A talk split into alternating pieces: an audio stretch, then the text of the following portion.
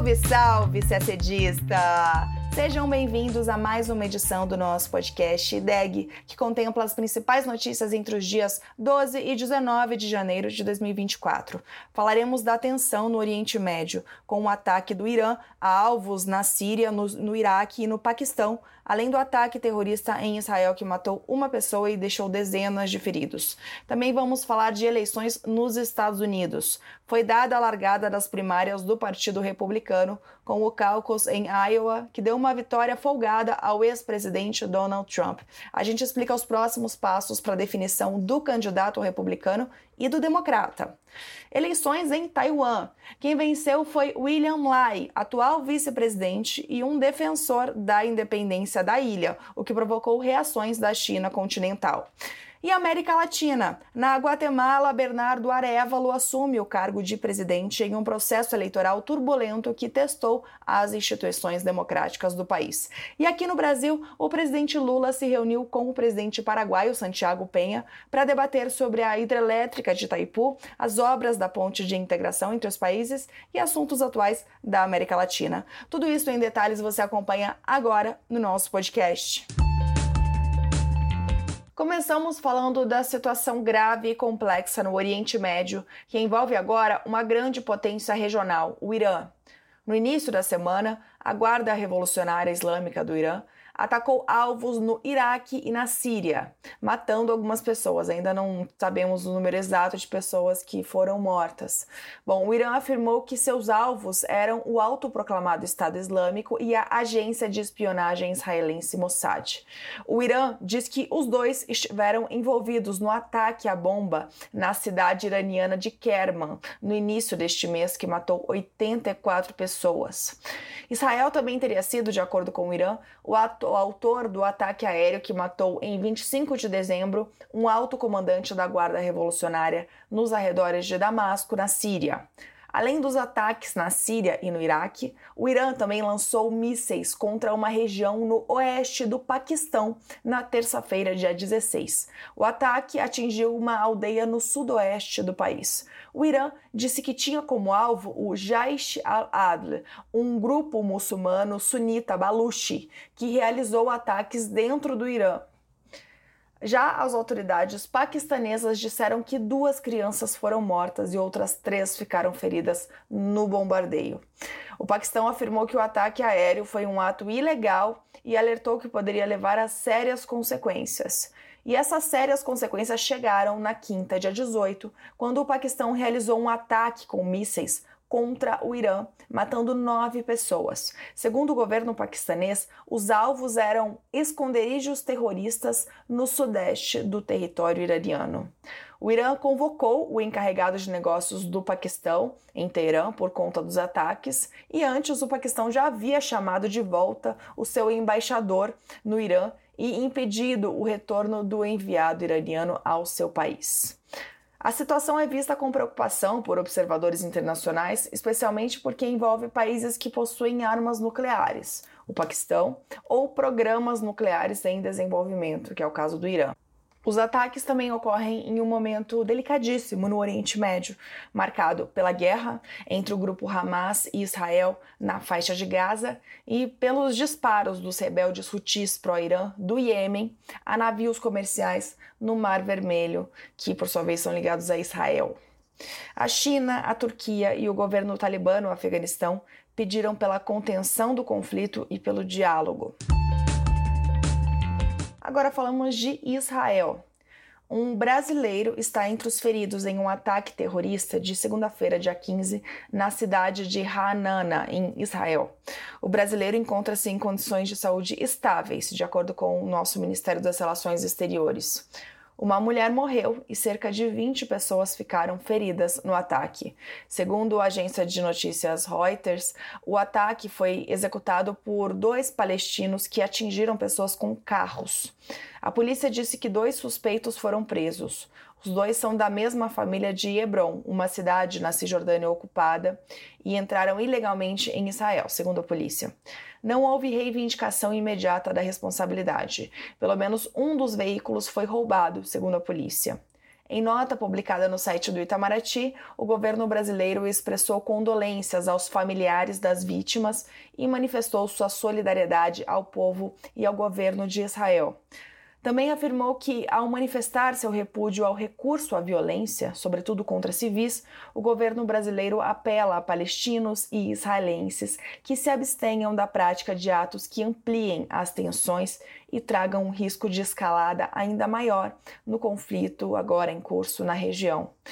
Na nota, o Brasil também reitera a defesa da solução de dois estados, com um estado palestino economicamente viável, convivendo lado a lado com Israel em paz e segurança dentro de fronteiras mutuamente acordadas e internacionalmente reconhecidas. Falamos agora de eleições nos Estados Unidos. Na segunda, dia 15, foi realizada a primeira votação das primárias que vão definir o candidato do Partido Republicano. Foi o caucus em Iowa e o ex-presidente Donald Trump venceu com uma margem ampla, confirmando as expectativas. Trump obteve 51% de apoio, o maior percentual já obtido em uma disputa do partido, à frente dos, dos 41% obtidos por George W. Bush em 2000, que foi o dono do recorde anterior. A distância para o segundo colocado, o governador da Flórida, Ron DeSantis, foi praticamente 30 pontos percentuais, outro número inédito. Em terceiro lugar ficou Nikki Haley, ex-governadora da Carolina do Sul e ex-embaixadora dos Estados Unidos na ONU. A segunda etapa das primárias do Partido Republicano vai acontecer agora na terça-feira, dia 23, em New Hampshire. Apesar de Trump liderar as pesquisas também nesse estado, analistas afirmam que as chances dos adversários de Trump serão maiores. Isso porque, diferentemente de Iowa, as primárias de New Hampshire serão abertas a eleitores sem filiação partidária, o que pode beneficiar candidatos considerados menos radicais, como é o caso de Haley. Além disso, o estado, New Hampshire, é conhecido por ter um eleitorado com perfil político mais moderado. No mês passado, a Justiça do Maine e do Colorado barraram ex, o ex-presidente republicano Donald Trump de participar das primárias republicanas sob o argumento de que ele teria cometido insurreição ao estimular a invasão do Capitólio em 2020. A 14ª emenda da Constituição norte-americana impede indivíduos que já tenham feito um juramento para proteger a Carta Magna de ocuparem um cargo público caso cometam insurreição ou rebelião. Mas o ex-presidente recorreu das decisões estaduais e não há prazo para a sentença final. Enquanto isso, ele pode concorrer tranquilamente nos outros estados. Assim como na corrida presidencial antes de ser eleito em 2016, Trump tem entre suas principais bandeiras fechar a fronteira dos Estados Unidos com o México para coibir a migração ilegal. Após a vitória em Iowa na segunda, ele fez um discurso duro e chamou imigrantes de terroristas. E quanto aos democratas, bom, as primárias em Iowa marcaram a ausência dos democratas pela primeira vez desde 1972. O calendário das primárias do Partido Democrata foi modificado para começar pela Carolina do Sul, em 3 de fevereiro. O favorito, a princípio, é o presidente Joe Biden, que tem amplo apoio no partido, a não ser que ele próprio decida se retirar das primárias, algo que parte do partido gostaria que acontecesse, tendo em vista a alta rejeição ao presidente e o desempenho ruim nas pesquisas de intenção de voto. As eleições presidenciais nos Estados Unidos ocorrem dia 5 de novembro. O presidente eleito assumirá o mandato em janeiro do ano que vem. E por falar em eleições, agora falamos das eleições em Taiwan. William Lai, do Partido Democrático Progressista, PDP, venceu as eleições e será o presidente de Taiwan nos próximos quatro anos, após votação neste sábado, dia 13. Sua posse está prevista para o dia 20 de maio. Lai é o atual vice-presidente e sua eleição representa a inédita terceira vitória seguida por um partido na ilha, mas ele não terá a maioria no parlamento. O que mais interessa para a gente é que Lai era o candidato mais favorável à independência da ilha, o que pode e vai, naturalmente, acirrar as tensões com Pequim. Ele derrotou dois candidatos favoráveis à retomada dos contatos com a China continental. Um era do partido Kuomintang e o outro do Partido do Povo de Taiwan, PPT. Esses dois chegaram a anunciar uma chapa única, mas não conseguiram acordo sobre quem seria o candidato e os dois foram derrotados.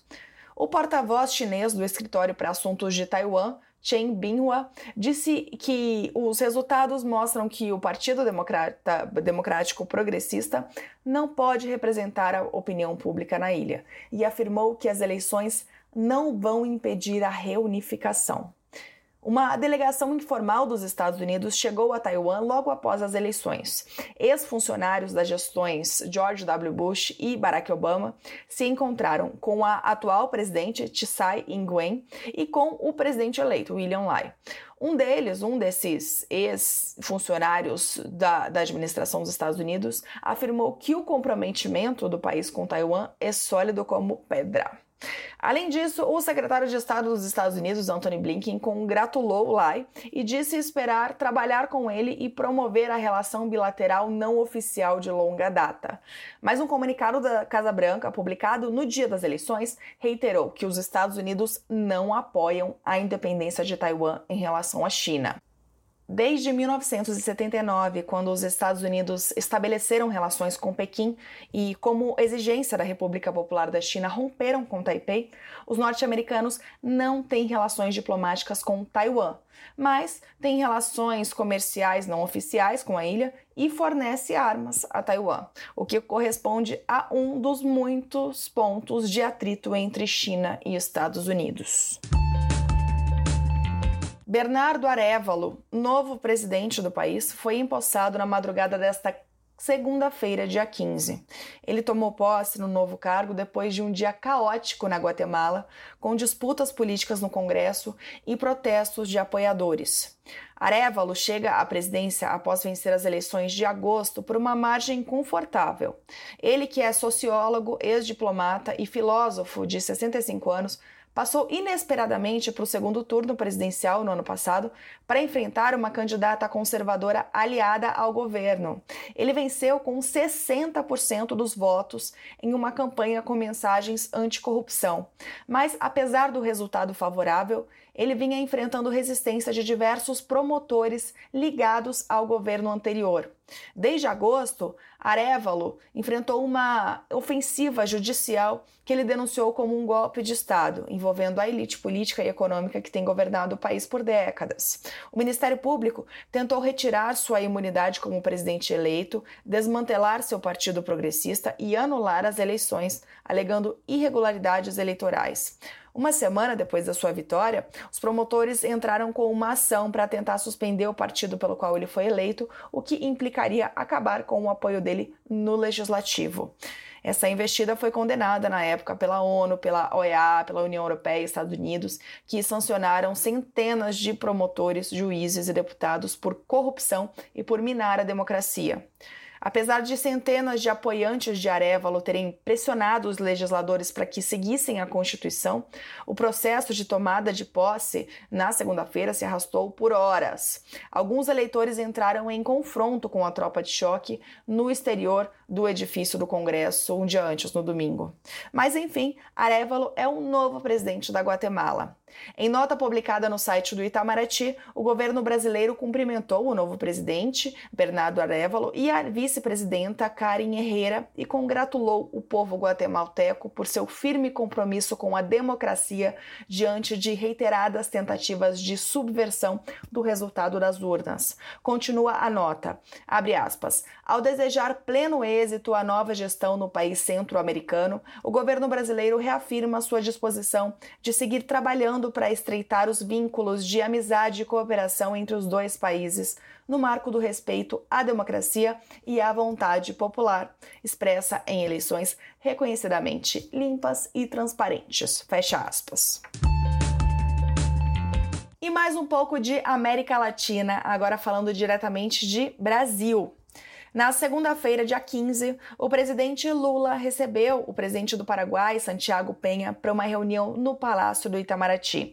Os líderes discutiram sobre a tarifa de energia vendida pela hidrelétrica binacional de Itaipu, as obras de ponte da ponte de integração entre os países e assuntos atuais da América Latina.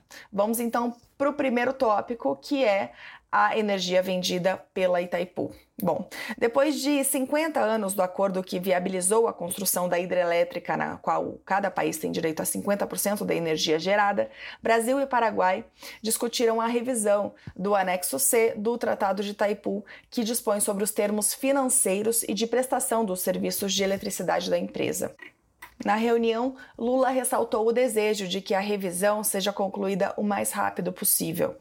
Ele também afirmou que voltará a debater com Penha a questão do preço da energia elétrica produzida por Itaipu. O próximo encontro deve acontecer em Assunção, no Paraguai. A usina hidrelétrica de Itaipu, em Foz do Iguaçu, fechou o ano de 2023 com a maior produção dos últimos cinco anos. No período, foi responsável por aproximadamente 88% do atendimento do mercado paraguaio de eletricidade e por 10% do brasileiro. Lula e Penha abordaram também o segundo tópico, que foi a construção da ponte de integração entre Brasil e Paraguai para facilitar o transporte de cargas e passageiros e estreitar as relações comerciais. Em dezembro, o DENIT assinou a ordem de serviço que permite o início das obras de acesso à ponte bioceânica, que ligará Brasil e Paraguai a partir de Porto Murtinho, no Mato Grosso do Sul, e Carmelo Peralta, no Paraguai. Lula convidou Penha para visitar o Mato Grosso do Sul e conhecer as obras da Rota Bioceânica. Os dois líderes discutiram ainda o terceiro tópico, que são os assuntos relevantes da América Latina, em particular as eleições na Guatemala, das quais acabamos de falar, e a onda de violência no Equador. Os dois manifestaram a intenção de continuar a trabalhar juntos pela integração regional. Nesse instante, o Paraguai ocupa a presidência temporária do Mercosul e o Brasil preside o G20. Agora, dados da relação bilateral. O Brasil é o principal parceiro comercial do Paraguai. Em 2023, o comércio bilateral totalizou 6,6 bilhões de dólares. O Brasil abriga a terceira maior comunidade brasileira no exterior, com presença estimada de mais de 254 mil brasileiros naquele país. E a gente termina o nosso podcast por aqui. Uma ótima semana, bons estudos e até sexta-feira que vem.